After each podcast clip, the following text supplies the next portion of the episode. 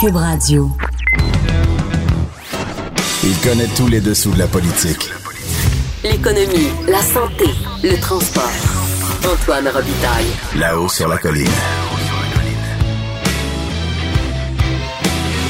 Cube Radio. Bon lundi à tous. Aujourd'hui, à l'émission, il y a Christine Saint-Pierre qui sera là. La députée de l'Acadie va s'excuser au premier ministre Legault pour son tweet sur ses billets de. Ça semble être une petite affaire, mais ça soulève toutes sortes de questions sur euh, la, la déontologie.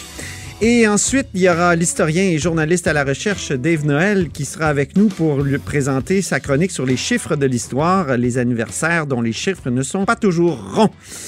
Mais d'abord, il y a avec nous en studio un vadrouilleur.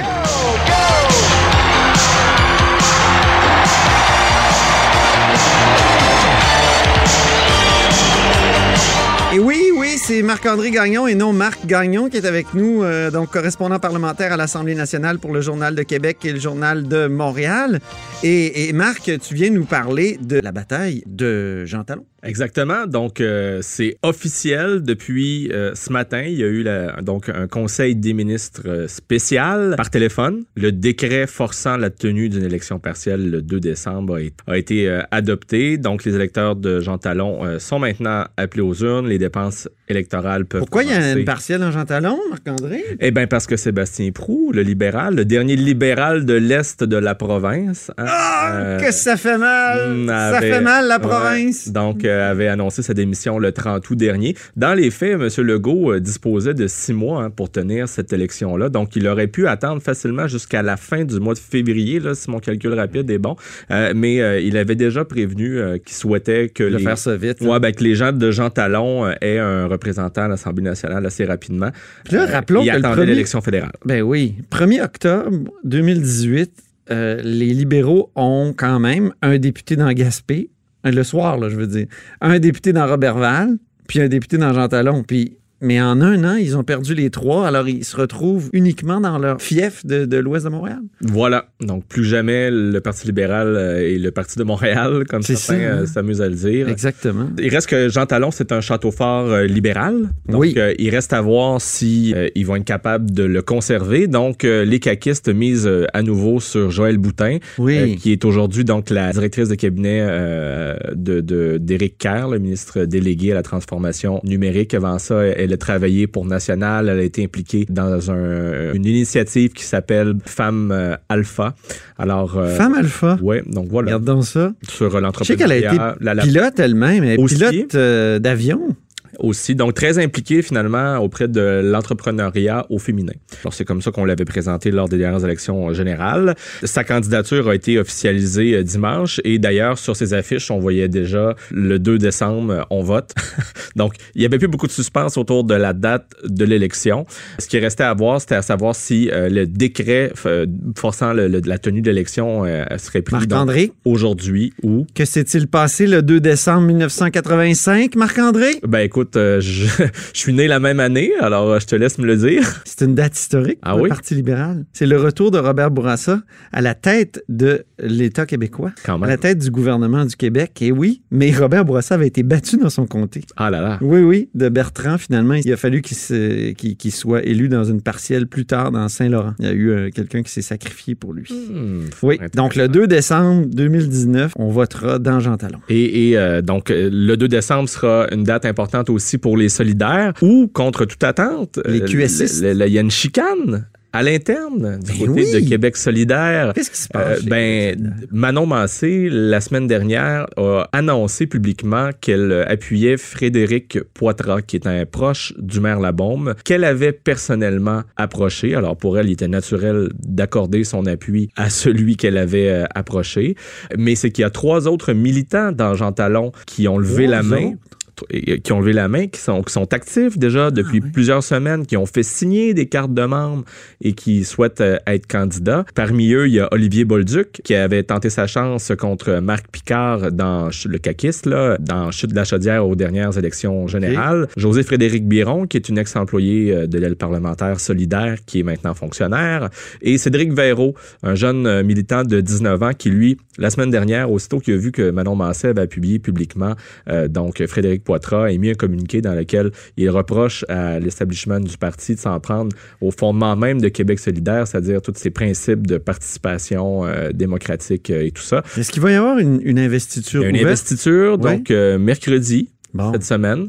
Donc, il reste à voir quel choix ils feront. Et pour ajouter son poids dans la balance, la députée de Tachereau, Catherine Dorion, a annoncé aujourd'hui même sur sa page Facebook qu'elle, comme Manon Mancé, allait appuyer euh, Frédéric Poitras. Amir Kadir était de passage dans Jean Talon vendredi dernier. Mais oui, il reprend du service, Amir Kadir. Donc, et euh, il nous a raconté au journal euh, que toute la machine de Québec solidaire sera mise à profit de celui ou celle qui sera désigné comme candidat ou candidate pour Québec solidaire dans Jean Talon. Ils veulent vraiment faire une percée ou quoi? Ah, ben, en tout cas, ils, sont confiants de, faire une percée là, dans Jean Talon? C'est ce qu'ils espèrent. Et Amir Kadir promet que les solidaires vont causer la surprise euh, dans Jean Talon comme ils l'ont fait dans Sherbrooke, dans Rouen-Noranda, dans Tachereau, dans Jean-Lesage. Reste C'est vrai que dans Jean Talon, il y a l'Université Laval. Donc, il y a beaucoup d'étudiants qui peuvent voter, puis c'est sûr que c'est une clientèle qui peut être favorable à Québec solidaire. Oui, et, là, on voit que les solidaires se collent énormément euh, à la mobilisation qu'il y a pour le climat, veulent se servir de cet enjeu-là euh, comme moteur pour leur campagne dans Jean Talon. Et pour ce qui est euh, de la CAQ, ben, après en avoir fait un enjeu de l'élection fédérale, ben, François Legault croit que c'est une occasion pour les électeurs dans Jean Talon, s'ils appuient de façon majoritaire la CAQ, d'envoyer un message et de dire, je cite, on vous supporte sur la loi 21 ben pour interdire les signes religieux. Il est comme revenu là-dessus. Mais ce qu'il ne dit pas, et je suis allé voir les statistiques et c'est quand même intéressant, toi qui aimes les chiffres, euh, c'est que euh, près d'environ 15% euh, des électeurs de la population, en fait, dans Jean Talon, est issu de l'immigration. Donc, euh, ça m'étonne quand même que cet enjeu-là euh, soit soulevé. attention, il y a beaucoup d'immigrés maghrébins qui sont favorables à la laïcité. Aussi. Vraiment. On pas, peut pas généraliser. Vraiment. Euh, c'est aussi dans Jean Talon qu'on retrouve la tristement célèbre Grande Mosquée de Québec. Oui. alors voilà, donc ça fera partie... Tu vas pas parler des libéraux? Encore une fois, des enjeux. Ben, j'allais en, t'en parler, évidemment. Il reste 30 secondes. Oui, ben rapidement, Gertrude Bourdon, on en parle déjà depuis plusieurs semaines, donc sa candidature sera officialisé euh, donc demain euh, par les libéraux dans un café du boulevard Laurier. Euh, Laurier. Et on a appris ce matin que tous les députés de l'aile parlementaire libérale ont été invités à se rendre sur place pour appuyer Mme Bourdon. quand même, qui ne Cette fois-là, on dirait que c'est le Parti libéral qui a magasiné. Ouais. puis ils sont tombés sur Mme Bourdon. C'est ça. Ils ont magasiné fort. Ils ont approché une quarantaine de personnes et là, ils donnent une deuxième chance à Mme Bourdon qui s'est essayée, rappelons-le, dans Jean Le Sage. C'est Sol Zanetti, le solidaire, qui l'a emporté. Est-ce qu'elle fera mieux cette fois-ci dans Jean Talon euh, à suivre. C'est un château fort libéral, mais personne ne prend rien pour acquis cette fois-ci. On va te lire là-dessus, ça c'est certain. Merci beaucoup, Marc-André Gagnon, qui est correspondant parlementaire au Journal de Québec, Journal de Montréal. Merci, à bientôt. Là-haut sur la colline. Une entrée privilégiée dans le Parlement. Cube Radio. Eh bien, au bout du fil, j'ai la députée de l'Acadie, Christine Saint-Pierre. Bonjour, Christine Saint-Pierre. Bonjour, M. Robitaille. Vous avez créé toute une commotion euh, avec un tweet euh, où vous disiez au premier ministre, euh, vous laissiez entendre qu'il n'avait peut-être pas payé son billet de, hockey. Il est allé au hockey, il a fait un tweet en fin de semaine, je crois que c'est samedi soir. Était content de la victoire du Canadien. Puis là, vous avez répondu par un, tweet qui disait, ben, il faut pas oublier là, un don de, de, plus de 200 dollars, faut que ce soit déclaré. Euh, qu'est-ce qu'il y avait, ça, a créé toute une commotion, qu'est-ce qu'il y avait de, de, si, euh, de si dramatique dans ce tweet selon vous? Ben, je pense que c'est, euh, c'est malhabile de ma part. C'est un tweet qui, selon certaines personnes, insinuait que Monsieur le Premier ministre avait pas payé ses billets. Mais moi, en fait, ce que j'ai, j'ai c'est, une, en fait, une blague malhabile. Puis je le reconnais, je l'avoue. C'était déplacé, puis je me suis je me suis excusée, puis je pense qu'il y a personne qui est parfait. Et euh, je ne suis pas parfaite moi-même, alors euh, je pense que c'est euh, c'est un incident. Mais si M. Legault a été blessé par mes propos, bien je m'en excuse. Puis je pense que j'ai fait beaucoup de choses comme comme politicienne. J'en ai fait des bonnes, j'en ai fait des moins bonnes. Je suis pas parfaite. Euh, donc, euh, vous avez tweeté, vous dites, vous m'avez dit tout à l'heure au téléphone dimanche matin et non samedi soir, parce qu'il y en a qui, qui semblaient dire qu'il y avait un peu d'alcool au clavier, peut-être là-dessus. Ben là, écoutez, je pense que ça, c'est insinuer, insinuer des choses, là. Puis euh, je pense que c'est euh, c'est quand même. euh, C'est bien dimanche matin que plus, vous l'avez euh, fait. faut, hein? faut pas, faut, faut, faut pas non plus exagérer. Je pense qu'on doit euh, être responsable. Quand on écrit des choses, on est responsable de son de ce qu'on écrit. Euh, j'ai euh, j'ai retiré le tweet. Je me suis excusée si je l'ai blessé. Et euh, je pense que j'ai fait j'ai fait ce que j'avais à faire. Quand on fait une erreur dans la vie, ben il faut la reconnaître. Je reconnais mon erreur. C'était déplacé. Je sais, j'ai fait une, j'ai fait une blague qui était une mauvaise blague. Puis euh, voilà. Alors, euh, je pense qu'il faut, euh, il faut aussi être délicat quand on est, quand on est dans ce métier-là. Et j'ai probablement manqué de délicatesse. Alors, je Oui, suis, parce qu'on euh, on suis se plaint. consciente. Oui. Je, suis, je suis tout à fait consciente qu'on on peut parfois euh, porter des propos qui vont être blessants. Euh, j'en reçois des propos blessants, j'en ai reçu beaucoup euh, et euh, je voudrais pas non plus blesser les gens. C'était une blague de très mauvais goût. Puis euh, je, je me suis je me suis excusée. Puis je pense qu'il faut reconnaître ses erreurs. Même M. Legault parfois a eu à s'excuser. Puis on, a, on a trouvé que c'est un beau geste de sa part. Alors moi je sais pas non plus de, de, me- de minimiser. Je sais juste de dire que euh, on, fait des, on dit des choses, on écrit des choses parfois qui sont regrettables et ça fait partie de cette catégorie-là. Et c'est ça, mais souvent on se plaint des trolls sur, euh, sur Twitter. Euh, vous avez un peu agi comme une troll, c'est un peu ce que vous me dites là. Ben, j'ai mal agi, puis euh, je pense que c'est euh, c'est la raison pour laquelle je vous donne cette entrevue-là pour euh, continuer. Je veux pas continuer à mettre euh, à mettre de de, de, de l'huile sur le feu. Au contraire, euh, je, je veux tout simplement dire que j'ai euh, posé, euh, j'ai j'ai fait un commentaire qui se voulait une blague, une blague de mauvais goût. Il y a une règle qui existe, je pense que tout le monde la connaît, mais euh, j'ai pas voulu insinuer euh, rien du tout. Oui, parce que c'est un fait, là, c'est un fait que les, les- les parlementaires doivent déclarer des cadeaux. Puis euh, c'est vrai qu'en regardant l'endroit où était assis M. Legault, ben on se dit, euh, est-ce qu'il a pu vraiment acheter des billets à, à ce, à ce niveau-là? À au, au Centre Bell? Euh, il semble que c'est toujours des billets de, de- des billets de saison ou des... C'est- c'est Ah ben là, je n'entrerai pas question. là. Je, Non, je je- sais je que vous voulez pas n'entrerai entrer pas là-dedans. là-dedans. Ouais. Vous pouvez, vous pouvez poser des questions, vous pouvez faire l'enquête que vous voulez. Moi, je n'entrerai pas là-dedans. J'ai fait euh, une erreur. Je me suis excusée. Puis je pense que personne qui est parfait dans la vie. Puis je ne suis pas parfaite. J'ai fait, comme je vous disais tout à l'heure, et je me répète, j'ai fait des choses, j'ai fait des bonnes choses, j'ai fait des moins bonnes choses. Puis euh, ça fait partie de la nature humaine. Il y a personne qui est parfait dans la vie. Puis s'il y a quelqu'un euh, qui nous écoute euh, présentement puis qui a jamais fait d'erreur, bien que cette personne-là vienne me voir et me donne sa recette parce que je la connais pas cette recette-là. Donc, euh, sur Twitter, maintenant, si je comprends bien, vous allez faire plus attention? Ben, je suis très active depuis parce que je trouve que c'est un, un outil intéressant et c'est un outil qui permet de, en guillemets, passer nos messages. Et c'est un outil intéressant euh, de, de- que, que j'utilise depuis de nombreuses années. Euh, j'ai plus de, j'ai près de 21 000 abonnés sur mon compte Twitter et je pense que j'ai, euh, je l'utilise à bon escient dans la 99,999% des cas. Euh, je suis, euh, comme je veux dire, je, ne suis pas parfaite. Je suis une personne qui euh, aime agir, réagir, et, et, et ce que j'ai fait. Je, je, je réagis sur plein de sujets. Euh, je réagis sur des sujets comme Saint, Sainte-Marthe-sur-le-Lac. Je réagis sur des sujets comme Rona. Je réagis sur des sujets, par exemple, euh, bon, la semaine prochaine va commencer euh, la, la commission parlementaire spéciale sur l'exploitation sexuelle des mineurs.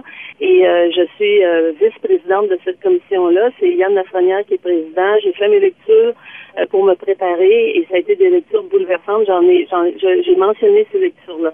Alors, je pense que c'est un outil qui est, qui est, qui est, qui est très intéressant, cette- ces outils-là. Twitter, les, le Facebook, les médias sociaux. Mais parfois, euh, ça peut être un outil aussi qui peut être, euh, être une arme à double tranchant. Puis, euh, il faut il faut être capable de se, se servir de ces outils-là à bon escient, avec jugement. Et voilà. Alors, euh, Avez-vous toujours déclaré tous les cadeaux que vous avez reçus quand vous étiez ministre, Madame Saint-Pierre, vous? Oui, j'ai euh, j'ai euh, les, les, les listes étaient publiques. Euh, votre journal d'ailleurs a déjà demandé la liste. Oui. Ça a été puis il faut, ce sont des cadeaux, il faut déclarer les cadeaux de plus de 200 dollars, qui ont une valeur de plus de 200 dollars. J'en ai même retourné. Euh, à quelques reprises, j'ai retourné euh, des cadeaux parce que j'estimais que le cadeau était euh, trop, n'allait pas, c'est-à-dire ça dépassait un peu l'entendement. Alors, j'ai retourné des choses et j'ai déclaré aussi ce qui était au-dessus de, de 200 dollars. Ça arrive très, très peu souvent, parce que euh, quand on quand on est ministre des Relations internationales puis qu'on fait des rencontres bilatérales, ou quand des ministres font des rencontres bilatérales, on s'échange des, des, petits cadeaux, mais souvent c'est un souvenir de, de, ça peut être un souvenir Je suis curieux, euh, qu'est-ce que vous avez retourné? Euh, j'ai retourné des tableaux. Ah. Qui vous avaient été donnés dans le cadre de, de, de, situations diplomatiques, j'imagine? De, dans non, à la culture. Ah, OK, à la culture. Ah oui. Ouais. OK. Très bien. Ben, Christine Saint-Pierre, merci infiniment. C'est arrivé à deux reprises. À deux reprises, OK. Oui. Ben, merci infiniment pour, pour cette entrevue, Christine Saint-Pierre. Euh, ça vous honore de, ben, répondu à ces questions. Au plaisir. Antoine Robitaille. Le philosophe de la politique. Là-haut sur la colline. Cube Radio. C'est l'heure des chiffres de l'histoire avec Dave Noël. Bonjour. Bonjour Antoine. Journaliste à la recherche au devoir et co-auteur des lieux de pouvoir au Québec publié au Boréal, livre qui vient de paraître et dont on a discuté la semaine passée. Donc tu viens nous présenter comme d'habitude le lundi tes trois chiffres, tes trois chiffres euh, du jour. Donc, euh, trois anniversaires, souvent oubliés, alors là, on a le premier qui il y a 46 ans. Que s'est-il passé le 29 octobre 1973? Oui, donc c'est l'élection des libéraux de Robert Bourassa, donc plutôt leur réélection après leur victoire de 70. Donc on est trois ans plus tard, à peu près, un petit peu plus. Et puis, euh, ce qui est intéressant de cette élection-là, c'est que les libéraux raflent tout. On parle de 102 euh, circonscriptions sur 110. Donc, ils récoltent 92% des sièges. Euh, donc, le Parti québécois, lui, euh, se contente de 6, sièges et 2 pour le ralliement créditiste. Et la victoire est tellement importante qu'on a même des ministres libéraux qui se mettent à, se questionner sur est-ce qu'on serait pas mieux de penser à une proportionnelle éventuellement? ça, on voit ça dans les textes du lendemain. Même les libéraux? Oui, notamment le ministre Jérôme Choquette qui, qui parle de qui dit que ce serait peut-être souhaitable qu'on introduise une euh, proportionnelle. Euh, Robert Bourassa, lui, par contre, euh, il modère un peu les ardeurs de ses, ses ministres. Il affirme que en Grande-Bretagne, la tradition démocratique est incontestable et là-bas, on n'a jamais remis en cause la formule. Ah oui. Donc, il dit il craint l'instabilité parlementaire. Donc, lui, il dit non, non, ça va très bien, il n'y a pas de problème. Mais, Parce que les libéraux avaient été désavantagés par le mode de scrutin quelques années auparavant, en 66, si je ne m'abuse. Oui, oui. Aux élections, ils avaient gagné le vote euh, populaire, mais ils avaient perdu le nombre de sièges. Tout à fait. Mais là, on est vraiment dans une victoire écrasante. Complètement l'inverse. Le point intéressant, c'est que malgré cela, en trois ans plus tard, en 76, ils vont perdre le pouvoir. Donc, c'est pas une garantie euh, oui. de, de, de, Même à l'époque, souvent, on, pense qu'aujourd'hui, euh, ça, ça, va plus vite qu'avant, mais quand on, remonte au, début des années 70, on voit qu'il y avait aussi, aussi de ça. C'est ça. Il y a 32 ans maintenant, le 1er novembre 1987. Ah, je m'en souviens. Oui, donc le, décès de René Lévesque. Oui. Euh, donc deux ans seulement après sa, le début de sa retraite, son départ de la politique. Euh, donc un infarctus foudroyant, 65 ans. Et puis euh, sur le volet plus factuel, quand on lit les journaux du lendemain, on a vraiment des détails que qu'on ne verrait pas aujourd'hui. Par exemple, on sait qu'est-ce qu'il a mangé pour souper, la une soupe aux huîtres. Ah, euh, on a vraiment la description détaillée de l'arrivée des ambulanciers sur place. Euh, et là-bas, étonnamment, on, a aussi le propos du coroner qui affirme que, euh, quoique René Lévesque avait été un fumeur compulsif, il n'avait pas des poumons trop endommagé. Et euh, on rappelle que quand même, il fumait euh, de deux à trois paquets de cigarettes par jour, mais des extra légères. Donc, ah, euh, OK. Ah, ça compensait, mais apparemment que, ses poumons étaient, très, très bien.